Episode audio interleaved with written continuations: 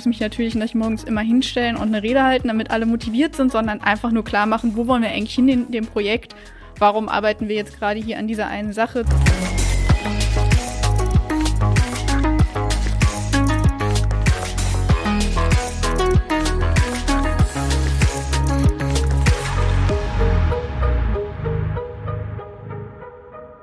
Herzlich willkommen zu In Numbers We Trust, dem Data Science Podcast. Wir sind INWT und wir setzen Data Science Projekte um von der ersten Idee bis zum fertigen Produkt und in diesem Podcast sprechen wir darüber. Heute mal an meiner Seite nicht Steffen oder Sebastian, sondern Mira. Hi, ich bin Mira und ich bin Gesellschafterin bei INWT und habe einen Hintergrund in Psychologie und Statistik.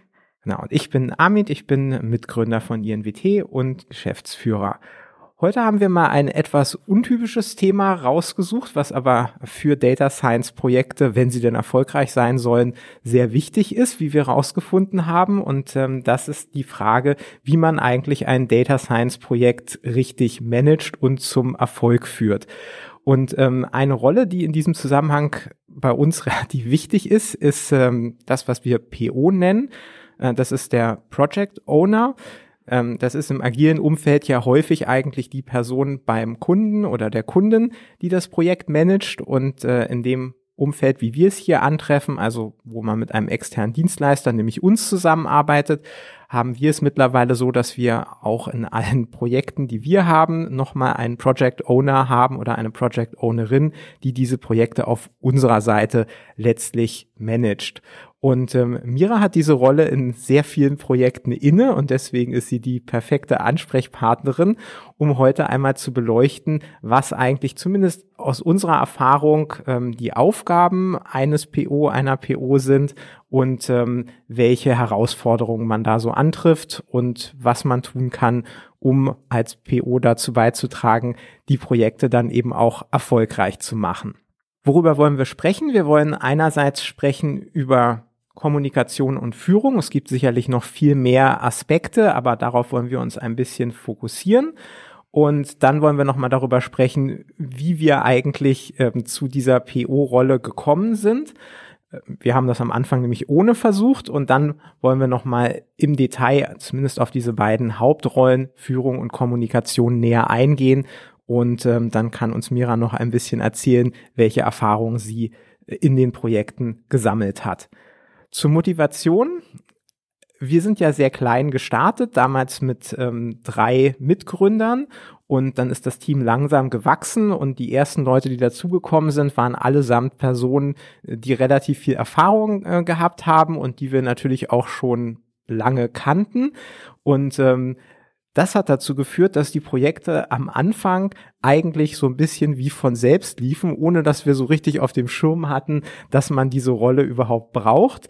Dass es da Defizite gibt, das ist uns dann erst über die Zeit aufgefallen, als das Team immer weiter gewachsen ist, als es eine immer stärkere Spezialisierung gegeben hat, als es dann auch immer mehr Kundenprojekte gegeben hat, an denen man parallel gearbeitet hat.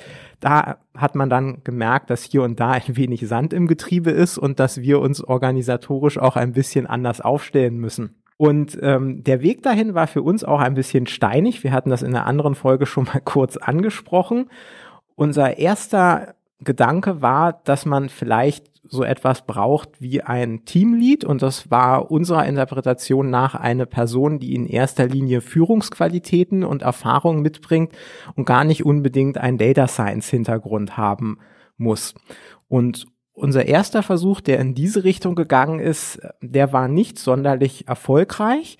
Ich weiß nicht, ob man das generalisieren kann oder ob das vielleicht auch an der Besonderheit unserer Projekte und auch unseres Teams lag. Auf jeden Fall war, glaube ich, dann doch der Wunsch des Teams, dass eben auch ein bisschen fachliche Führung da ist. Ähm, vielleicht auch deswegen, weil unser Team ansonsten tendenziell eher harmonisch ist. Das heißt, es gibt da natürlich auch immer mal wieder Konflikte, aber das ist vielleicht nicht so ausgeprägt äh, wie anderswo, so dass letztlich dieser Führungsaspekt sicherlich hilfreich ist, aber glaube ich, nicht unbedingt den Bedürfnissen ähm, entsprach, so dass wir dann einen zweiten Versuch gestartet haben und einfach gesagt haben, dann nehmen wir doch eine seniorige Person aus unserem Team, die eben auch einen Data Science Hintergrund hat und versuchen, dass diese Person ein wenig Führung und Koordinationsaufgaben in den Projekten bündelt.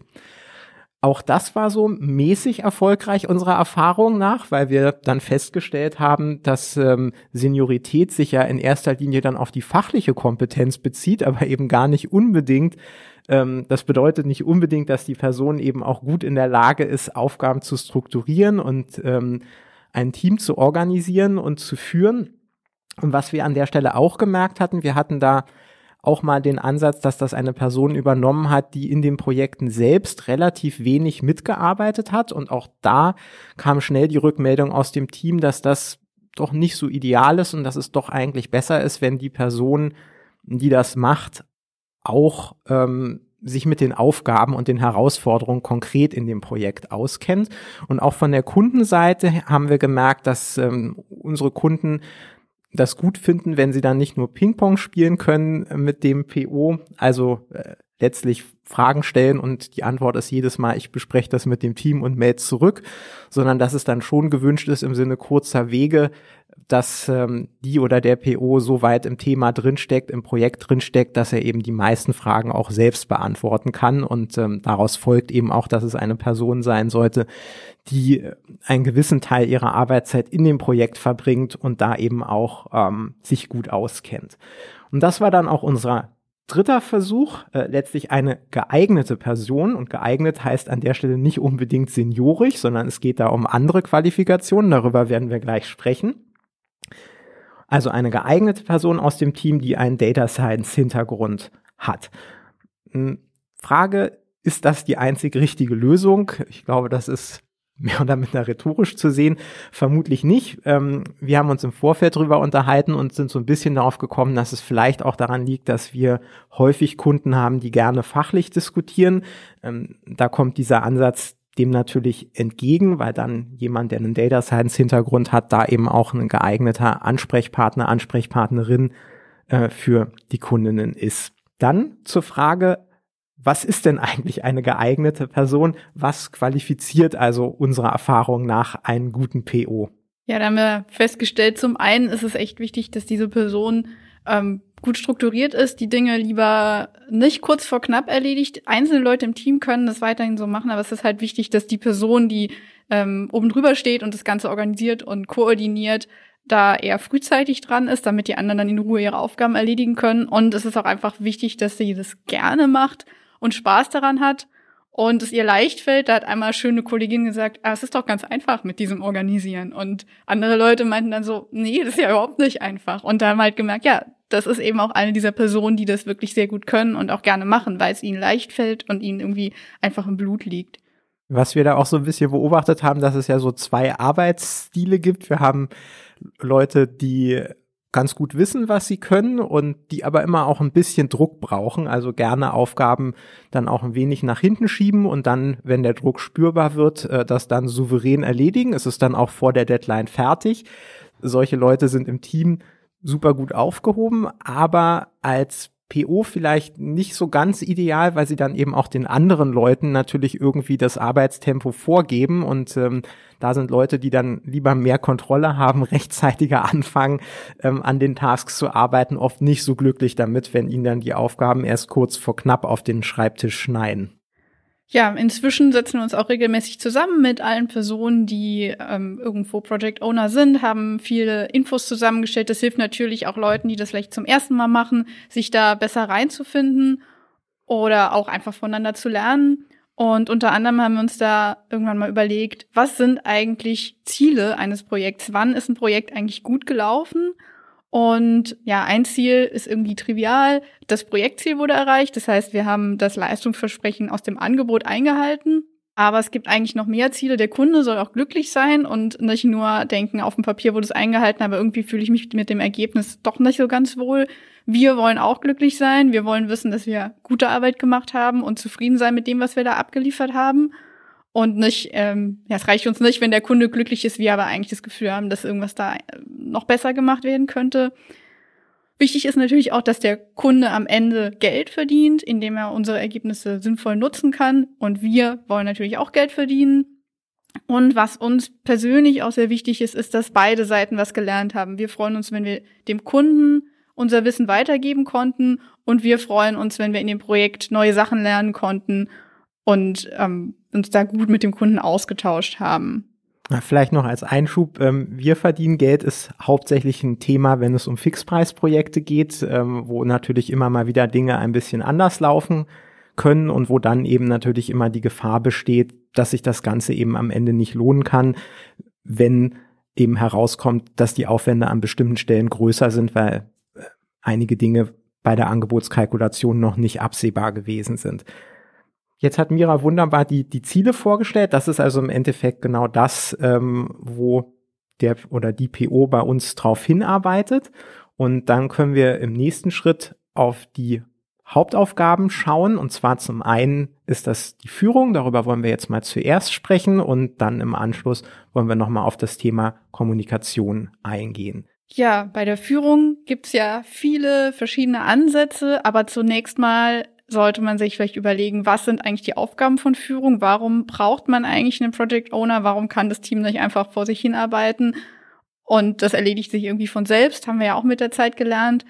Eine wichtige Aufgabe ist natürlich die Koordination. Es gibt eine Menge Aufgaben. Wir haben vielleicht in einem größeren Team sechs, sieben, acht Personen mit verschiedenen Schwerpunkten. Und die Aufgaben müssen zu den Personen finden. Es gibt Abhängigkeiten zwischen den Aufgaben. Manche sind dringender, manche sind nicht so dringend. Und da ist es ja natürlich ganz wichtig, dass da eine Person sitzt, die den Überblick hat und das Ganze koordiniert, damit die anderen halt auch einfach in Ruhe arbeiten können.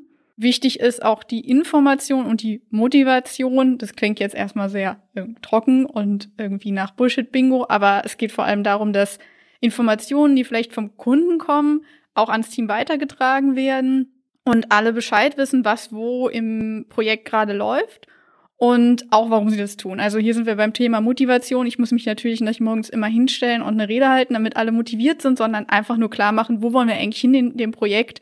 Warum arbeiten wir jetzt gerade hier an dieser einen Sache? Zum Beispiel, weil wir ein Modell brauchen bis zum Ende des Monats, das eine bestimmte Güte erreichen soll und ein bestimmtes, eine bestimmte Sache vorhersagen soll. Was wir da eigentlich auch immer versuchen, ist ähm, am Anfang äh, eines Projekts ein Meeting hinzukriegen, wo auch das äh, ganze Team von unserer Seite dabei ist und eben auch das Team auf Kundinnenseite, so dass man sich gegenseitig mal kennenlernt, weil das ist erfahrungsgemäß auch schon motivierend, wenn man genau weiß, äh, für wen arbeitet man da eigentlich, ähm, wofür brauchen die Personen das, was sind die Herausforderungen. Das ähm, ist ein ganz wichtiger Punkt, dass die Leute mit denen man kommuniziert, ja im Moment im Wesentlichen elektronisch, dann tatsächlich auch ein, Gesicht bekommen. Ja, das stimmt total. Das merkt man immer wieder sehr. Also gerade, also, also es bringt schon viel, wenn man sich mal in einem Online-Meeting sieht. Da merke ich dann auch oft schon großen Unterschied, wenn die Leute aus meinem INVT-Team äh, die Leute vom Kunden schon kennengelernt haben, aber noch mal mehr bringt es natürlich, wenn man sich dann doch mal in Person trifft, was jetzt zum Glück wieder möglich ist, danach hat man einfach auch ein ganz anderes Gefühl beim Arbeiten. Mhm. Ansonsten ist es natürlich trotzdem nicht möglich, dass immer alle in allen Meetings dabei sind, würde ja äh, viel zu viel Zeit kosten. Das heißt, als PO muss ich auch mein Team vertreten nach außen und auch repräsentieren, weil ich in erster Linie mit dem Kunden spreche oder mit der Kundin, die mich vielleicht auch kontaktiert, die wissen muss, was, wer ist meine erste Ansprechpartnerin, wenn ich irgendwelche Fragen habe oder irgendwelche wichtigen Informationen für INWT. Und ähm, das bin dann ich natürlich als PO, wobei das sich auch, also es kann zum Teil natürlich auch delegiert werden, wenn es um bestimmte Themen geht und eine Person aus dem Team da die Hauptansprechpartnerin ist, dann geht es natürlich direkt über die Leute. Ich denke, das ist immer so ein bisschen eine Abwägung. Es ist ja häufig auch so, dass die Leute gerne so ein bisschen im Flow arbeiten und ähm, je nachdem, wie die Projektkommunikation läuft, sind sie dann oft auch ganz glücklich, wenn nicht alles direkt bei ihnen aufläuft, sondern noch jemand dazwischen geschaltet ist, der die Kommunikation dann erstmal führt und so ein bisschen puffert und aufbereitet, sodass man dann selber eher einen geplanten Tagesablauf hat und dann der, der ungeplante Teil des Tagesablaufs eher auf äh, PO-Seite ist, weil man da dann erstmal die, die Anfragen vom Kunden entgegennimmt, ähm, Rückfragen stellt und dann vielleicht nur in aufbereiteter Form äh, ans Team weitergibt. Gleichwohl ähm, machen wir es ja auch immer wieder so, dass dann Leute aus dem Team mal in den Meetings mit dabei sind, manchmal regelmäßig, manchmal nur, wenn es um bestimmte Themen geht, wo eine Person dann besonders tief drin steckt. Und da glaube ich, finden wir eigentlich immer eine ganz gute Balance. Ja, auch wichtig ist, dass man die Ziele nochmal klar macht fürs Team und dem Team hilft zu sehen, wo man im Projekt zum Beispiel gerade steht, welche Arbeitspakete sind noch offen, welche Arbeitspakete kommen als nächstes, wie greift das alles ineinander und ja, was ist das, was wir als nächstes erreichen wollen? Ja, ein sehr beliebtes Thema sind ja dann auch die verschiedenen Führungsstile. Wie ähm, geht man mit dem Team um? Man hat ja wahrscheinlich schon gehört von sowas wie einem autoritären Führungsstil, kann man sich äh, wahrscheinlich ziemlich leichtes drunter vorstellen. Ganz am anderen Ende steht dann sowas wie laissez-faire, wo man eigentlich quasi gar nicht führt und das Team einfach machen lässt. Ein Ansatz ist auch, dass man sagt, ich möchte, dass die Leute möglichst autonom arbeiten oder autonom werden können. Also ich möchte mich als PO am liebsten irgendwann überflüssig gemacht haben. Ähm, was man jetzt genau für einen Führungsstil braucht, kommt natürlich auch immer stark auf das Projekt an, auf den Kunden, die Kundin und auch auf das Team. Wie erfahren sind die Leute? Wie arbeiten die Leute am liebsten? Ähm, was bei uns und vor allem für mich sehr wichtig ist, ist, dass irgendwie diese ganzen Puzzleteile schön ineinander greifen, die Puzzleteile aus Aufgaben und auf, aus Personen, Präferenzen, Fähigkeiten. Und man am Ende merkt, klasse, die Leute haben einfach zu ihren Aufgaben gefunden oder die Aufgaben zu den Leuten, wo sie gerne gemacht werden und gut gemacht werden. Und alle Leute können sich auch gut entfalten, können die Dinge tun, die ihnen am meisten liegen. Natürlich hat man auch ab und zu mal eine Aufgabe, auf die niemand so richtig viel Lust hat, die muss auch gemacht werden, aber dafür ist dann in der Regel auch großes Verständnis da, vor allem wenn alle merken, dass grundsätzlich darauf geachtet wird, dass man die Aufgaben bekommt, die einem auch Spaß machen und liegen. Und dann ist es ja irgendwie auch meistens so, dass die Sachen, die man gerne macht, dass man darin dann auch meistens besser ist und umgekehrt auch. Und zu den Führungsstilen, also wir sehen das ja natürlich auch auf Kundenseite und äh, eben im Spiegel dann bei uns. Da gibt es ja die vielen Ansätze und den richtigen gibt's nicht. Der richtige ist, glaube ich, der, der am Ende gut funktioniert. Das hängt immer eben sehr stark auch am Team. Ich hatte ja vorher schon mal in einer anderen Episode gesagt, für die Data Science Projekte ist es ja so, dass es in der Regel sehr anspruchsvolle Arbeit ist. Das heißt, unserer Erfahrung nach, oder da wollen wir zumindest ähm, Immerhin funktionieren dann tatsächlich eher die Führungsstile gut, die auf Autonomie setzen und äh, sich eigentlich darauf beschränken, die Koordination irgendwie am Laufen zu halten und wenn denn mal Konflikte auftreten, die auszugleichen. Aber das setzt natürlich eben auch beim Team eine gewisse Einstellung voraus, wo wir immer sehr glücklich sind, äh, dass wir sie meistens finden, auch äh, auf Kundinnenseite. Aber man sieht eben auch immer mal wieder Fälle, wo das eben so nicht so ideal funktioniert und wo dann eben gegebenenfalls äh, natürlich auch seitens der Führung darauf eingegangen werden muss und eine Lösung gefunden werden muss, die dann eben auch mit, mit solchen Teams funktioniert. Ja, oder zum Beispiel hatten wir vor kurzem ein Projekt, das sehr, einen sehr, sehr engen Zeitplan hatte. Normalerweise laufen unsere Projekte mindestens über mehrere Monate. Das war ein Projekt, wo wir innerhalb von zweieinhalb Wochen was auf die Beine stellen mussten. Und da mussten manche Dinge dann ein bisschen zielstrebiger laufen und das hat dann aber am Ende auch sehr gut funktioniert und ähm, ist aber dann trotzdem natürlich, da ist dann eben gerade mal nicht so viel Zeit für Entfaltung. Das konnte man sich dann danach nochmal überlegen. Genau, trotzdem war da die Rückmeldung aus dem Team, dass es dann wiederum auch ein äh, recht schönes Erlebnis war, einfach zu sehen, wie man in so kurzer Zeit, wir hatten am Anfang noch überlegt, ob wir das Projekt überhaupt annehmen äh, sollen. Da gab es eben auch Zweifel und es war dann aber für alle eben auch nochmal eine schöne Selbstbestätigung zu sehen, was man denn im Zweifel auch unter Druck äh, schaffen kann. Also es war eine bewusste Entscheidung, das auszuprobieren und ich glaube, das zeigt einem dann eben auch, wo die einzelnen, die, ein, ähm, die eigenen Grenzen sind und dass die, dass man eben im, im Zweifel doch ein bisschen mehr machen kann. Ich glaube, das ist jetzt keine Arbeitsweise, die man dann ständig machen will, aber es erweitert den Horizont, das dann eben auch mal zu sehen, dass es funktioniert. Genau. Ähm, wenn jetzt gerade eben kein Projekt ansteht, das so einen extremen Zeitdruck hat, sondern man in Ruhe planen kann und einige Wochen oder Monate hat, dann bin ich immer froh, wenn ich meine PO-Rolle sozusagen als Service für das Team sehen kann, ähm, sozusagen als, als Dienstleisterin für das Team, dass ich einfach dafür sorgen kann, dass die anderen in Ruhe arbeiten können. Manchmal hat man ja auch eine Situation, in der zum Glück nicht so häufig der Fall, aber manchmal hat ja der Kunde irgendwie auch Stress, den er auch weitergibt, oder man hat einen Kunden, der vielleicht sich fachlich sehr gut auskennt, aber nicht so besonders gut strukturiert ist und das alles abzufangen, damit am, beim Team dann sorgfältig sauber strukturierte Aufgaben ankommen und die Leute einfach quasi Tickets schrubben können, wie manche Leute so gern sagen. Das ist dann ähm, die Aufgabe, wenn man sich eben als Dienstleisterin fürs Team sieht und die Leute aus dem Team können dann eigenverantwortlich an ihren Aufgaben arbeiten. Irgendwann ist es dann auch gut, wenn man einfach dann gewisses Vertrauen hat und zeigt und sagt, ich kenne mich damit ja auch nicht besser aus als du. Ähm, ich habe gemerkt, dass dann gerade am Anfang auch Leute, die vielleicht zeitlich weniger Erfahrung haben, häufig zu mir als PO kommen oder auch sonst zum PO kommen und nachfragen, ob das so okay ist. Aber irgendwann ist dann auch der Zeitpunkt erreicht, wo man sich da auch ein bisschen zurückziehen kann und sagen kann, ja, entscheidet ihr das? Und ich weiß, die Entscheidung wird dann auch nicht besser, wenn ich da noch mitrede, weil es vielleicht ein Thema ist, mit dem ich mich auch nur gut auskenne, aber nicht ausgesprochen gut. Aber trotzdem ist es natürlich immer wichtig, dass sich halt niemand alleingelassen fühlt, gerade am Anfang. Und deswegen finde ich es auch sehr wichtig, darauf zu achten. Und finde ich auch ganz spannend, wie unterschiedlich die Menschen sind und welche Bedürfnisse sie beim Arbeiten haben. Manche Leute tauschen sich wahnsinnig gern aus und brauchen das sehr stark. Andere Leute freuen sich, wenn sie einfach in Ruhe an der Aufgabe arbeiten können und melden sich dann nur, wenn sie irgendwo nicht weiterkommen.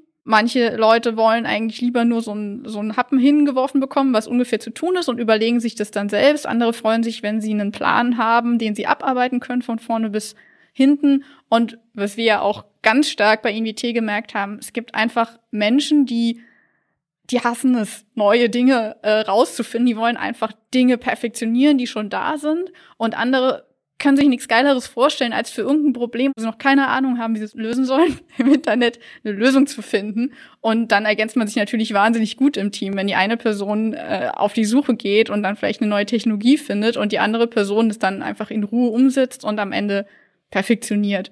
Und das ist einfach wichtig, erstmal rauszufinden. Und wenn man sich nicht sicher ist, dann kann man die Leute auch einfach fragen, welche Aufgaben machst du eigentlich gern? Was nervt dich? Wie würdest du eigentlich gern arbeiten? Hättest du gern mehr Austausch, weniger Austausch? Sollen wir uns das erstmal gemeinsam angucken? Willst du es erstmal in Ruhe angucken? Das ja, hilft tatsächlich dann einfach miteinander zu sprechen. Genau, dann ist ein Punkt natürlich auch irgendwie erreichbar zu sein für den Kunden. Da sind natürlich die Ansprüche auch sehr, sehr unterschiedlich. Ähm, wir haben Projekte, wo wir mit den Kundinnen einmal die Woche ein Meeting haben und da an diesen Meetings vorbei gibt's dann noch ein bisschen Kommunikation über Tickets ähm, oder vielleicht über Messenger wie Slack. Äh, wir haben aber eben auch andere Projekte, wo relativ oft kurzfristig Dinge reinkommen und da es bei uns intern so ist, dass wir ja auch relativ viele Leute haben, die nicht Vollzeit arbeiten, also eher auch flexible Arbeitszeiten haben, ist es da natürlich irgendwie wichtig, an der Schnittstelle auch dafür zu sorgen, dass wir für die Kundinnen und Kunden immer gut erreichbar sind. Das ist eben auch oft eine Aufgabe, ähm, die beim PO liegt und ähm, damit ermöglicht dann der oder die PO das auch dass wir eben auf der einen Seite nach intern diese Flexibilität haben, in Teilzeit zu arbeiten ähm, und gleichzeitig aber eben trotzdem den Kundinnen gegenüber ähm, das übliche Service-Level zur Verfügung zu stellen, so man da eben keinerlei Einschränkungen hat, dadurch, dass vielleicht mal jemand dann an einem Tag nur bis 12 Uhr oder bis 14 Uhr da ist oder dann abends nochmal arbeitet. Ähm, das kann man so wunderbar abfangen. Und natürlich auch nach innen fürs Team sollte man natürlich auch gut erreichbar sein als PO oder was natürlich auch einfach oft ausreicht, ist, dass klar ist, wann man erreichbar ist. Wenn jemand nur 70 Prozent arbeitet und immer um 15 Uhr Feierabend macht und alle wissen das, dann funktioniert das natürlich auch. Was nicht funktionieren würde, wäre, wenn man überhaupt gar nicht so richtig weiß, wann die Person dann arbeitet und auf einmal merkt man, ach, heute hat sie einen arbeitsfreien Tag, dann ähm, wäre das natürlich schwierig.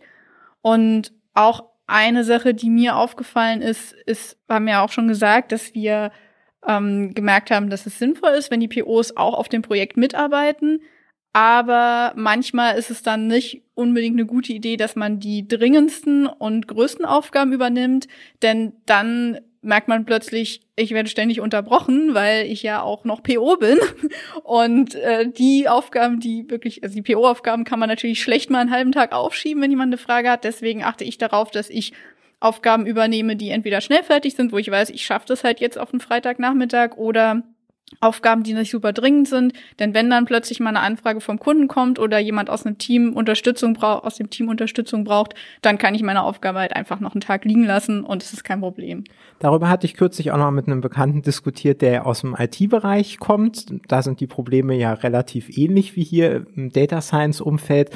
Und da sind wir eigentlich auch darauf gekommen, dass es eine ganz gute Kombination ist, wenn man insgesamt schon Ahnung vom Thema hat, also auch einzelne Aufgaben übernehmen kann, es aber natürlich dann oft so ist, dass äh, die Leute aus dem Team bei den einzelnen konkreten Fragestellungen eher Spezialistinnen sind als man selbst. Das, ähm, dadurch hat man eben auch gar nicht dieses oder gerät nicht so in Versuchung, ähm, Dinge zu entscheiden. Und dieser Autonomieaspekt wird ein Stück weit zum Selbstläufer, weil man ja letztlich die Entscheidung dem Team überlassen muss und sollte, weil das Team die Expertinnen hat, die sich mit den einzelnen Fragestellungen einfach besser auskennen als man selbst.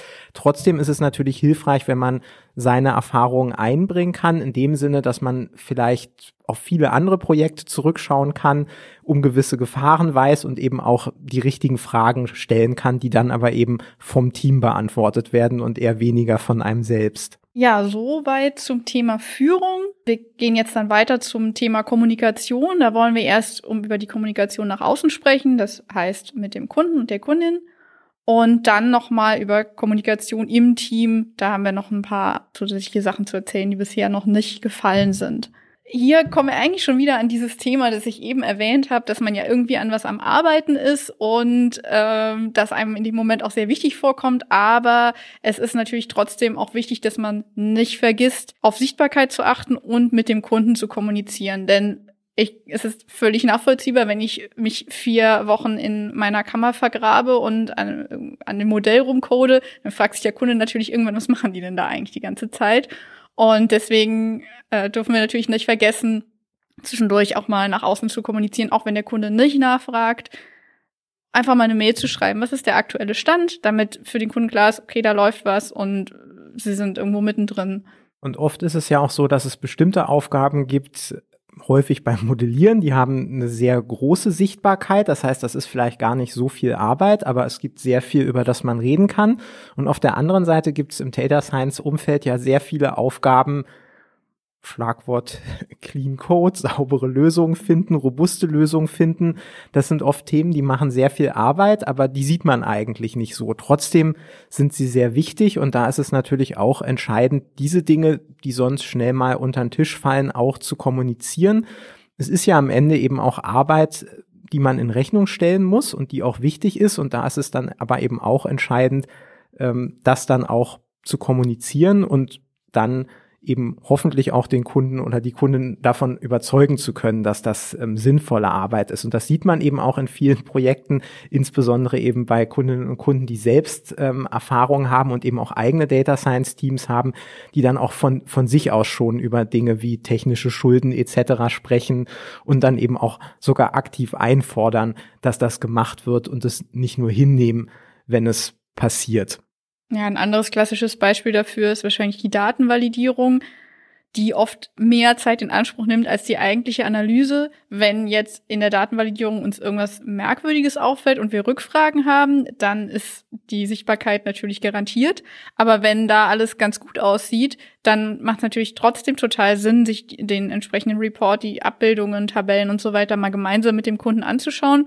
Zum einen, weil dann eben erkennbar ist, was wir da die ganze Zeit schon gemacht haben und zum anderen, weil dann ja auch trotzdem manchmal nochmal Dinge auffallen, die uns vielleicht nicht aufgefallen sind und auch oft einfach hilfreiche und spannende Hinweise vom Kunden kommen, wie diese Daten eigentlich zustande kommen und dann lernt man auch einfach was über die Daten. Ein anderer Punkt ist das Thema realistische Versprechen.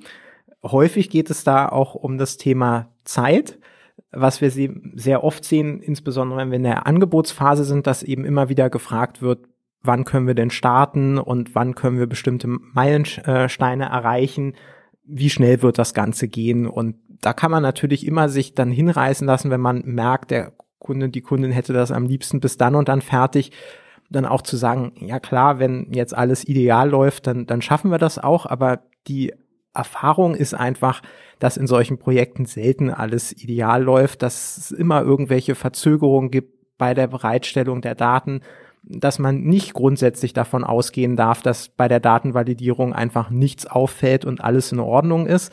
Und ähm, deswegen versuchen wir, wenn es um diese Themen geht, tatsächlich realistisch, realistisch zu bleiben und dann eben auch zu sagen, was wir für, für, für Zeiten ähm, für realistisch halten, auch wenn das dann manchmal erstmal zu etwas Verdruss führt, aber es hilft der Erfahrung nach ja auch nicht, solche Versprechen zu machen, wenn wir sie nachher nicht einhalten können. Und bestimmte Dinge treten einfach in allen Projekten immer wieder auf. Das betrifft die Zeit, das betrifft aber natürlich zum Beispiel auch die Modellgüte. Da ist es ja auch so, wenn man sich in Bereichen bewegt, wo man schon etliche Projekte gemacht hat, dann hat man ungefähr eine Vorstellung, was man erwarten kann. Und auch das sollte man kommunizieren. Das ist dann entscheidend für den Kunden, die Kunden, um eben zu schauen, hat das Projekt einen geeigneten Hebel und auch da dann von einer Idealvorstellung auszugehen und dann Modellgüten zu versprechen, die man später nicht einlösen kann, das verschiebt den Konflikt dann nur. Also insofern ähm, ist da unsere Erfahrung, lieber ehrlich zu sein und die meisten Kundinnen und Kunden wissen das dann auch zu schätzen. Ja, ähnlich ist es ja auch, wenn oft ein Kunde vielleicht eine bestimmte Vorstellung hat, wie irgendwas funktionieren könnte und mit welchem Budget es zum Beispiel umgesetzt werden sollte. Und im ersten Moment denkt man sich so, nee, das geht nicht. Aber dann äh, ist es einfach wichtig, nochmal einen Schritt zurückzugehen und zu überlegen, ja, okay, es geht vielleicht so nicht, wie ich mir das im ersten Moment vorgestellt habe. Aber ganz, ganz oft stellt man dann fest, dass man doch gemeinsam eine Lösung findet, die einfach für beide Seiten funktioniert, weil gerade wir als Data Scientists vielleicht ein relativ umfangreiches Projekt im ersten Moment im Kopf hatten, aber die Frage, die, der, die dem Kunden eigentlich unter den Nägeln brennt, ist am Ende gar nicht so komplex und lässt sich dann doch mit einer relativ einfachen Analyse beantworten. Und auf diese Weise findet man dann manchmal und meistens doch einen Weg, der dann mit dem Budget und der Zeit auch beschritten werden kann. Genau, also letztlich, wenn es mit dem Budget nicht passt von der Vorstellung her, dann liegt das ja eigentlich in der Regel an irgendwelchen Annahmen. Also es hilft dann durchaus, das Ganze runterzubrechen auf die einzelnen Tasks, die man hinter einer Aufgabe sieht und dann zu vergleichen, welche Aufwandsabschätzung wir da im Kopf haben, welche Aufwandsabschätzung der Kunde sieht und oft findet man dann relativ schnell ähm, die kritischen Punkte, wo der Kunde, die Kundin zum Beispiel denkt, ähm, das geht problemlos, weil die Daten zum Beispiel da sind und eine Validierung da nicht notwendig ist, wo wir vielleicht höhere Aufwände antizipieren und dann gelingt es eben auch oft, solche Probleme aus dem Weg zu räumen, indem man dann spricht. Das gelingt nicht immer und wenn es eben nicht gelingt, dann gehört es auch dazu, im Zweifel so ein Projekt dann abzulehnen, weil man einfach den Eindruck hat, dass die Vorstellung, die Erwartungen ähm, da zu weit auseinandergehen und das würde ja letztlich bedeuten, dass für beide Seiten das Risiko relativ groß ist, am Ende zu scheitern. Und ähm, wenn das schon fast vorprogrammiert scheint, dann ist es oft besser, ein Projekt zu lassen. Ja, erfahrungsgemäß passiert es zum Beispiel dann, wenn der potenzielle Kunde zum Beispiel ein Verein ist, der halt einfach leider nicht so viel Budget hat oder auch manchmal, wenn vielleicht die Fachabteilung dieses Projekt gerne haben würde, aber von weiter oben von den EntscheidungsträgerInnen einfach da keine Unterstützung da ist. Und dann ist es halt leider manchmal so, dass man keinen Weg findet, das umzusetzen. Ja, dann haben wir natürlich noch die Kommunikation der Ergebnisse, also die Kommunikation im, im engeren Sinne. Das ist auch immer ein ganz spannendes ähm, Thema. Das ist natürlich einfach, äh, wenn auf der anderen Seite auch Data Scientists sitzen. Es wird immer schwieriger, wenn man heterogene Gruppen hat. Ähm, das kommt ja oft vor, dass man äh, die Ergebnisse präsentiert vor größeren Gruppen. Und äh, da sind dann verschiedene Leute. Da sitzen einerseits Data Scientists, die vielleicht auch auf Kundinnenseite im Projekt mitgearbeitet haben, die also über alle Details im Bilde sind und auch gerne über die Details sprechen möchten. Auf der anderen Seite sitzen da aber vielleicht Entscheidungsträgerinnen, die so ein Projekt nur mal so am Rande begleitet haben und überhaupt nicht ähm, so involviert sind bei den Details.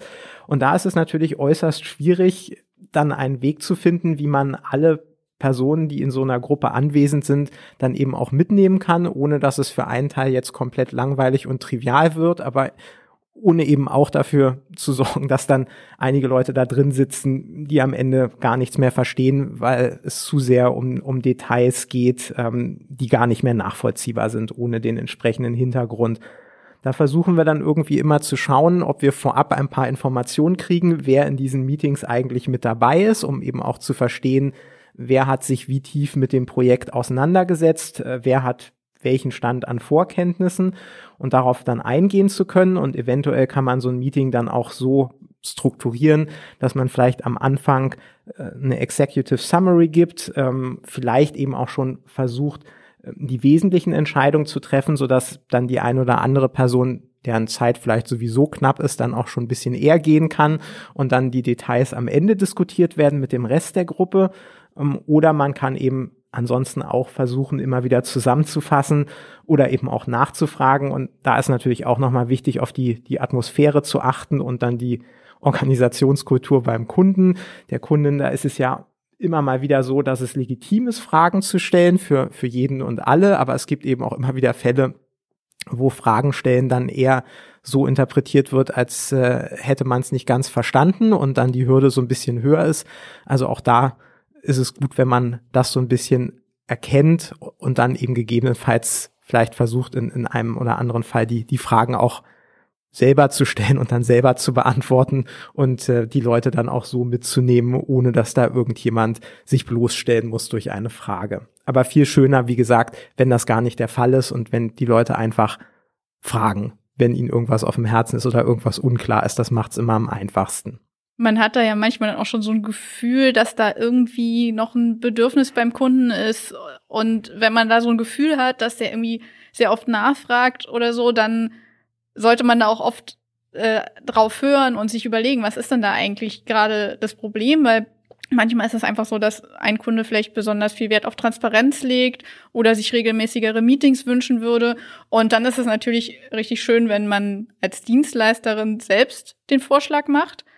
Wenn man es vielleicht nicht merkt, dann kommt der Vorschlag vielleicht auch irgendwann vom Kunden und dann denkt man sich so, ah, irgendwie hatte ich da schon so ein Gefühl. Und ja, auf diese Weise kann man dann einfach diesen Bedürfnissen entgegenkommen. Manche Kunden, die ja, ziehen sich einfach zurück und freuen sich, dass man einfach die Sachen macht. Das vor allem auch vielleicht in längeren Kundenbeziehungen so. Aber manche, manchmal ist ja auch so, dass unser Ansprechpartner oder unsere Ansprechpartnerin vielleicht auch selbst unter einem bestimmten Druck steht und es deswegen für die Person sehr wichtig ist, die ganze Zeit zu sehen, was eigentlich bei uns läuft und da transparente Informationen zu haben. Und dann äh, ist es natürlich für alle Beteiligten einfach angenehmer, wenn man das auch ermöglicht. Ja, dann ähm, wird ja immer so dahergesagt, äh, man soll nicht problem, sondern lösungsorientiert sein. Äh, das ist einfach zu sagen, aber die Erfahrung zeigt tatsächlich, dass es schon Charaktere gibt, die eher die Probleme sehen und andere, die eher auf die Lösung fokussiert sind. Und das ist, glaube ich, auch ganz wichtig, dass man das in den Projekten irgendwie berücksichtigt und dass man immer schaut, dass man wirklich eher lösungsorientiert ist und wenn man dann doch ein paar äh, mehr der skeptischen Charaktere im Team hat, dann immer eben auch schaut, dass man da ein Gegengewicht schafft als, als PO, entweder über die eigene Person oder eben indem man auch äh, andere Personen äh, involviert, dass natürlich gegenüber dem Kunden ganz, ganz wichtig ist, dass man wirklich immer schaut, kriegt man es hin und ich glaube, dass es auch wirklich in fast allen Situationen eine Lösung gibt. Man muss sie halt nur finden wollen. Und das ist halt schon, schon kennzeichnend, dass man das eben häufig erlebt, dass, dass Leute sehr schnell dabei sind zu sagen, ja, und dies kann nicht funktionieren und darauf müssen wir achten und dass andere Leute wiederum das ins Positive drehen und dann eben auch schauen, wie kann man es lösen. Und das, das ist sehr wichtig, dass man diese Perspektive eben immer auch, auch mitnimmt. Ja, diese Sicherheit, so wir wissen noch nicht, wie es geht, aber wir wissen, dass wir es rausfinden können das muss man manchmal auch einfach nochmal sagen, damit die skeptischeren Charaktere da beruhigt werden. Genau, also äh, es gibt natürlich eben auch ein paar harte Nüsse, die man dann nicht ad hoc lösen kann, aber die Erfahrung zeigt auch da, wenn man sich dann mit dem Team zusammensetzt oder sich eben vielleicht auch noch mal ein paar Expertinnen, die nicht in dem Team drin sind, ähm, dazu nimmt, dann gibt's immer eine Lösung und ähm, die muss man nur finden wollen. Ja, trotzdem gibt's immer mal wieder schwierige Situationen. Über ein Problem haben wir schon gesprochen und das ist das Thema Budget. Das kann eben in Fixpreisprojekten passieren, dass die ähm, Dinge nicht so laufen wie antizipiert. Das sind datengetriebene Projekte. Man hat zwar in der Regel, wenn man das Angebot erstellt, eine gewisse Vorstellung, hat oft mal einen Teil der Daten gesehen, aber natürlich nicht alles.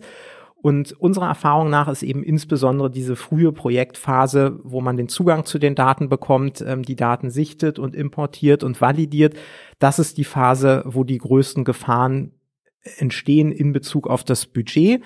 Da taucht es eben immer mal wieder auf, dass einfach Probleme entstehen oder man merkt, es, es gibt hier Punkte, über die hat man beim Angebot nicht gesprochen und die bedeuten mehr Aufwand. Es passiert auch gerne, dass ähm, das Bereitstellen der Daten auf Kundinnenseite natürlich auch Ressourcen bindet, die dann manchmal nicht da sind und dann wird eben auf der Seite versucht, die Daten einfach in, in Rohform rüberzuschieben und nicht so, wie das eigentlich vereinbart war.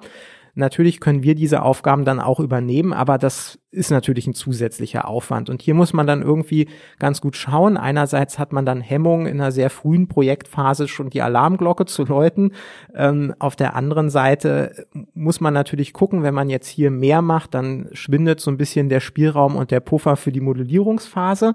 Und dann hat man am Ende vielleicht weniger Flexibilität und Spielräume, als man eigentlich haben möchte. Also insofern ist es hier, glaube ich, äh, auf PO-Seite immer recht wichtig, irgendwie ja, diese Entscheidung zu treffen und zu gucken, ist das jetzt was, was wir einfach ohne Rückfrage noch machen können und dann auf uns nehmen oder ist jetzt hier wirklich ein Punkt erreicht, wo wir nochmal darüber sprechen sollten und dann eben klären müssen, ob bestimmte Aufgaben jetzt vom Kunden, der Kundin übernommen werden oder ob wir sie machen. Und unsere Erfahrung ist da eigentlich überraschend, weil wir am Anfang da immer sehr große Hemmungen hatten, ähm, solche Budgetprobleme auch anzusprechen. Aber ja, die meisten Kunden sind da sehr, sehr verständnisvoll, freuen sich auch oft, wenn es einfach offen kommuniziert wird, weil manche auch schon die Erfahrung gemacht haben, dass dann irgendwann am Ende gesagt wird, ach übrigens, Budget ist leer. Und normalerweise findet man dann immer eine Lösung. Entweder der zweite, dritte Datenimport, der jetzt doch notwendig ist, wird eben separat in Rechnung gestellt, oder man findet ein anderes Arbeitspaket, das sich dann ein bisschen reduzieren lässt, so dass da Budget wieder frei wird. Und ja, generell ist die Reaktion meistens sehr positiv. Und gerade in länger laufenden Projekten, äh, die aber Festpreisprojekte sind, haben wir auch gemerkt, dass die Kunden es in der Regel mögen, wenn sie einfach regelmäßig sehen, wo stehen wir denn eigentlich beim Budget. Also in aufwandsabhängig abgerechneten Projekten natürlich sowieso, aber das ist irgendwie selbstverständlich. Aber auch bei Festpreisprojekten ist es für die Kunden einfach angenehm zu sehen, haben wir jetzt die Hälfte schon verbraucht oder sind wir schon fast fertig mit dem Budget. Dann haben wir natürlich manchmal auch so eine strategische und politische Dimension. Es ist ja häufig so, dass Projekte auch auf Kundinnenseite nicht im luftleeren Raum stattfinden, sondern hm, dass da von vorgesetzten Seite gewisse Vorgaben gemacht werden oder auch ein bisschen Druck aufgebaut wird oder dass bestimmte Aspekte besonders wichtig sind. Und da ist es natürlich auch für den oder die PO wichtig, diese strategischen Dimensionen zu erkennen und sie eben auch von den Ansprechpartnerinnen in Erfahrung zu bringen, so dass äh, wir dann möglichst darauf eben Rücksicht nehmen können und um das tun zu können, ist natürlich immer die Herausforderung, überhaupt zu wissen, worauf man achten muss und was jetzt für den Kunden oder die Kunden die besonders neuralgischen Punkte sind. Ja, manchmal kommt es natürlich leider auch vor, dass ein Kunde mit irgendwas unzufrieden ist und da natürlich mag niemand gerne Kritik, aber es ist trotzdem natürlich ganz wichtig, dass man erstmal zuhört und Verständnis zeigt, als Dienstleisterin auch eher entgegenkommt. Man kennt es vielleicht vom Restaurant. Man ist ja auch ganz froh, wenn da nicht dreimal geprüft wird, ob jetzt das Bier wirklich warm ist, sondern man bekommt halt einfach ein neues. Aber irgendwann, was zum Glück sehr wenig, sehr selten passiert, aber manchmal ist auch ein Punkt erreicht, wo man dann tatsächlich eine rote Linie ziehen muss. Meistens ist es aber so, dass sich durch, durch Kommunikation dann alles sehr gut lösen lässt. Genau, wir hatten ein Projekt zum Beispiel, wo wir dann gemerkt haben, dass ähm, es war auch ein Fixpreisprojekt, wo von Kundenseite dann immer mehr Wünsche kamen, die wir einfach äh, im Angebot nirgends finden konnten und man auch gemerkt hat, ähm, als wir dann Entgegenkommen gezeigt haben, dass das nicht dazu geführt hat, dass dann die Zufriedenheit beim Kunden gewachsen ist, sondern es wurden dann immer noch mehr Wünsche geäußert. Und in dem Fall war es dann so, dass man am Ende auch gemerkt hat, nachdem wir dann wirklich irgendwann sagen mussten, ähm, jetzt müssen wir, so wie im Vertrag vorgesehen, auf das Abnahmeprozedere gehen, wo wir dann eben auch bitten, wenn irgendwas ähm, irgendwas von uns geliefert wird, das zu prüfen und gegebenenfalls schriftlich zu dokumentieren, was daran nicht in Ordnung ist. In diesem Fall war es dann tatsächlich so, dass ähm, wie sich herausstellte, der Kunde kurz danach insolvent gegangen ist und hier halt versucht wurde, das Projekt noch so ein bisschen rauszuziehen, ähm, um das noch mit in die Insolvenz schleppen zu können. Ähm, das war hier der Grund. Ähm, ansonsten ist das in Projekten äußerst selten. Es haben ja immer beide Seiten Interesse daran, dass ein Projekt irgendwie zum Erfolg geführt wird und wenn man da miteinander redet, dann findet man eben auch eine Lösung und ähm, ist im Zweifel dann ja auch zu Kompromissen bereit, wenn wir nochmal auch an die Ziele denken, die wir mit den Projekten ja verfolgen. Und das mit der Kritik, glaube ich, ist sehr, sehr wichtig, eben auch eine Atmosphäre zu schaffen, ähm, in der die geäußert werden kann. Wir haben ja ein, ein großes Interesse daran, dass wir eben auch erfahren, wenn irgendwas aus Kundensicht nicht perfekt läuft, ähm, was es ist. Und gerade wenn Projekte insgesamt ganz gut laufen und man ja dann in länger laufenden Projekten schon fast so, sowas wie eine freundschaftliche Beziehung äh, zu den Ansprechpartnerinnen entwickelt, dann fällt es natürlich manchmal schwer, ähm, in diesem ja eher positiv geframten Rahmen äh, dann auch mal kritische Dinge anzusprechen. Und was wir da halt zum Beispiel machen, ist, dass wir versuchen nochmal so monatlich oder auch quartalsweise, je nachdem, welches Arbeitsvolumen wir in den Projekten haben, äh, Termine zu haben, wo dann nur äh, der oder die PO mit dem Hauptansprechpartner, der Hauptansprechpartnerin beim Kunden zusammensitzt und äh, unter vier Augen fällt es dann vielleicht leichter, eben sowas auch mal anzusprechen und dann, wie Mira meinte, ist es eben sehr wichtig, äh, wie man damit äh, umgeht. Und, und das sind dann oft Hinweise, die eben auch sehr, sehr, sehr, sehr wertvoll sind, weil die, die Fremdwahrnehmung ja nicht immer mit der Selbstwahrnehmung übereinstimmt und man da ja einfach darauf angewiesen ist, dass man da eben auch Hinweise bekommt, was man anders oder besser machen kann.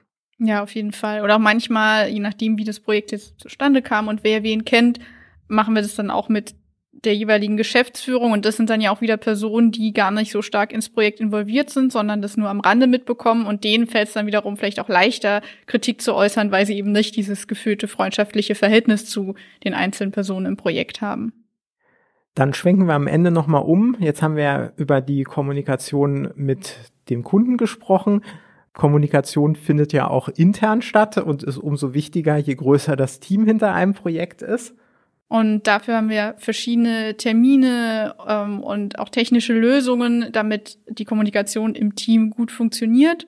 Ich gehe einfach mal ein paar Beispiele durch. Wir haben in Projekten mit äh, etwas mehr Personentagen pro Monat regelmäßige Termine, zum Beispiel einmal pro Woche. Lohnt sich natürlich nicht in einem Projekt, in dem gerade nur sehr wenig passiert, aber wenn da mehrere Leute mit mehreren Tagen im Monat dran arbeiten, dann haben wir diese Termine, die laufen normalerweise so ab, dass zunächst der DPO Updates gibt, die vielleicht vom Kunden kamen, äh, wenn es da Neuigkeiten gibt. Und dann schauen wir gemeinsam auf ein Kanban-Board, wo jede Aufgabe äh, dargestellt ist, also sichtbar ist als ein Ticket. Und alle Leute nacheinander erzählen, was sie in der letzten Woche gemacht haben und woran sie gerade arbeiten und was sie als nächstes tun wollen und auch woran sie vielleicht gerade hängen, welche Probleme sie, auf welche Probleme sie gestoßen sind und falls das schon gelöst wurde, auch wie sie die gelöst haben. An der Stelle passiert es aber auch ganz oft, dass jemand sagt, ach, das hatte ich letztens auch, können wir uns gleich mal zusammensetzen. Das ist natürlich wahnsinnig wichtig, sich dazu dann im Team auszutauschen. Und danach geht es natürlich auch darum, sicherzustellen, dass neue Aufgaben zu neuen Personen finden, äh, gerade zu den Leuten, die vielleicht jetzt gerade wieder Zeit haben und dass man auch an der Stelle eben schaut, wer hat eigentlich worauf Lust und äh, welche Aufgaben passen am besten zu welcher Person. Und die Meetings helfen natürlich auch dabei, dafür zu sorgen, dass immer alle wissen, wo wir gerade im Projekt stehen und was gerade so ansteht.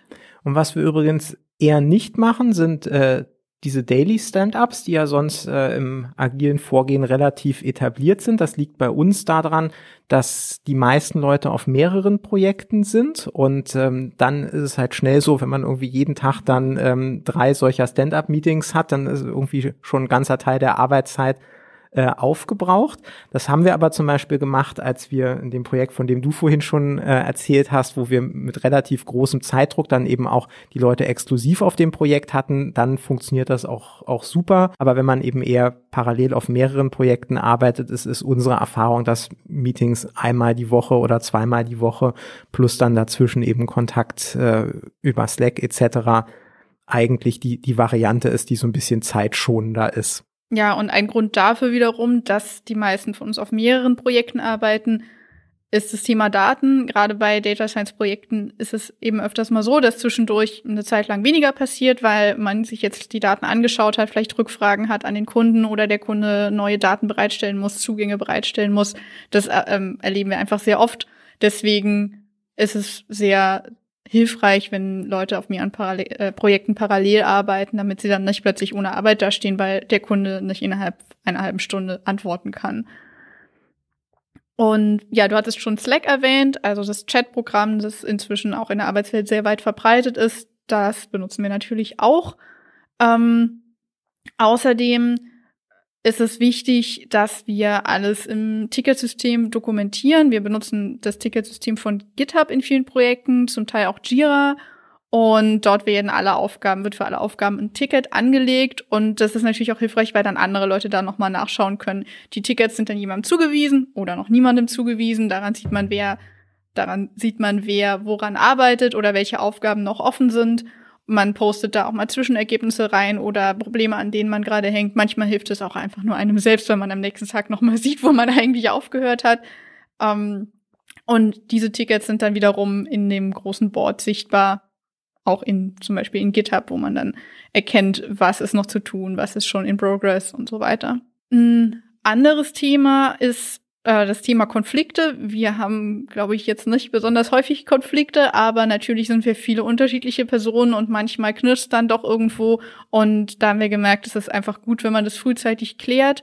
Manchmal auch ja, oft bevor es eigentlich überhaupt ein Konflikt wird, dass man einfach merkt, hier die zwei Personen haben da irgendwie unterschiedliche Herangehensweisen und das funktioniert im Moment nicht so ganz super und deswegen ja, hilft es dann einfach oft, wenn man miteinander spricht. Und ich habe die Erfahrung gemacht, als ich einmal so einen Konflikt angesprochen habe mit jemandem, dass eigentlich seitdem die Zusammenarbeit besser ist als je zuvor. Denn wenn man mal gemeinsam über sowas gesprochen hat, dann stärkt das eigentlich die Beziehung. Das ist irgendwie ein tolles Gefühl. Ähm, das ist natürlich auch nicht. Wolltest du was sagen, Amit? Ich hatte nur gerade im Kopf, äh, von wem du wahrscheinlich redest, aber. Ansonsten müssen es ja auch nicht immer Konflikte zwischen Personen sein, sondern auch irgendwelche anderen Themen, die jemandem gerade auf dem Herzen liegen und deswegen machen wir das in den größeren Projekten auch oft so, dass der die PO regelmäßige Vier-Augen-Gespräche mit den einzelnen Personen führt. Nicht nur zum Thema Probleme, sondern auch einfach zum Thema, was möchtest du eigentlich gerne machen? Welche Aufgaben interessieren dich? Gibt es Dinge, in die du dich eigentlich neu vielleicht einarbeiten möchtest, mit denen du dich mehr beschäftigen möchtest? Möchtest du dich mit irgendwas eigentlich weniger beschäftigen? Und das hilft dann eben auch dabei, genau einzuschätzen, wo die Aufgaben am besten aufgehoben sind. Das ist vielleicht auch so ein Punkt, der uns hier noch so ein bisschen durchgerutscht ist, das Thema Entwicklung. Das war früher bei uns auch so, dass wir die Entwicklung eher so als äh, zentrales Thema für die ähm, Mitarbeiterinnengespräche gesehen haben. Dass uns dann aber eben aufgefallen ist, dass ähm, Entwicklung, wenn man sie so als Trockenübung macht, also wenn jemand irgendwelche Interessen äußert, die wir dann eigentlich außerhalb der, der Projekte fördern, dass das häufig nicht ganz so gut funktioniert, wie wenn die Leute tatsächlich sich in die Projekte eingebettet entwickeln können. Wenn sie also sagen, dieses Thema interessiert sie und dann schauen wir halt, eventuell muss man ein bisschen warten, bis ein Projekt kommt, wo dieses Thema eben als Teil des Projektes auch vorkommt, äh, dann klappt das der Erfahrung nach deutlich besser, weil man dann eben an realen Aufgabenstellungen arbeitet und eben auch das Feedback vom Kunden, der Kunde noch bekommt. Und das ist halt irgendwie deutlich motivierender. Und es ist natürlich sonst immer auch die Gefahr, dass wenn Entwicklung außerhalb der Projekte stattfindet und dann sind Dinge in den Projekten sehr wichtig. Das hat dann natürlich tendenziell Vorrang, dass die Entwicklung dann irgendwie hinten ansteht. Daher ist da auch wirklich unsere Erfahrung, dass das sehr gut funktioniert, wenn Leute in längerfristigen Projekten sind, dann eben auch die Entwicklungsthemen eher mit der oder dem ähm, PO zu besprechen und dann zu schauen, wie man sie im Rahmen der Projekte umsetzen kann. Ja, oft ergibt sich dann eine Konstellation, dass man vielleicht eine Person im Projekt hat, die sich mit dem Thema schon sehr gut auskennt und eine weitere Person, die da mehr einsteigen möchte. Dann wird vielleicht das, was die zweite Person macht, eben nicht komplett abgerechnet und sie hat aber eine tolle Gelegenheit, an einem echten Problem das zu lernen und im nächsten Projekt kann sie es dann. Genau, das nochmal nachgereicht am Ende. Hast du noch andere Dinge, äh, Mira, die du ansprechen wolltest? Ja, ein Thema hätte ich noch, auch nochmal zu der Kommunikation intern, was wir auch regelmäßig machen und aus dem agilen Projektmanagement uns rausgepickt haben, sind Retros, kurz für Retrospektive. Das sind regelmäßige Termine, in denen das ganze Projektteam zusammenkommt und einmal rauszoomt auf die Metaebene und darüber spricht, wie läuft es gerade im Projekt. Was läuft gut, was läuft nicht gut, was hält uns auf, was stört uns, was nervt uns, was wollen wir mehr, was wollen wir weniger und so weiter. Und dann wird nicht nur gesammelt und äh, gemeckert oder gelobt, sondern es wird auch genau darüber nachgedacht, warum die Sachen so sind. Und dann ist es wichtig, Maßnahmen abzuleiten, wie man dagegen angehen kann. Und natürlich auch sich zu überlegen, wer das dann macht. Und ja, wir haben da extrem gute Erfahrungen mitgemacht. Also eine Erfahrung ist eigentlich, wenn man denkt, oh man, es ist gerade so viel zu tun, wir haben eigentlich gar keine Zeit für dieses Retro, können wir es nicht ausfallen lassen. Genau dann sollte man es auf jeden Fall machen. Und die andere Erfahrung ist, wenn man denkt, eigentlich läuft alles gerade perfekt, wir brauchen eigentlich kein Retro, dann fällt einem trotzdem Retro immer was ein, auch wenn es dann vielleicht recht kleine Punkte sind. Und ja, es ist einfach wahnsinnig gut, um kontinuierlich sicherzustellen, dass es im Projekt gut läuft, dass die Leute zufrieden sind und dass man halt auch einfach immer besser wird. Deswegen kann ich Retros eigentlich jedem nur empfehlen.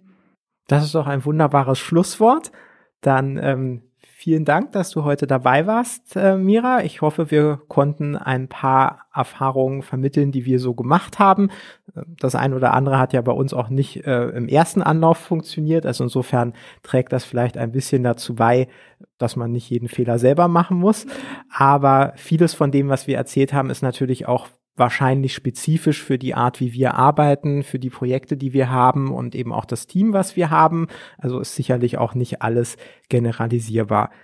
Gleichwohl vielen Dank fürs Zuhören. Wir würden uns natürlich über eine Bewertung des Podcasts oder eine Weiterempfehlung freuen und ähm, hoffen, dass wir euch auch beim nächsten Mal wieder dabei haben. Tschüss.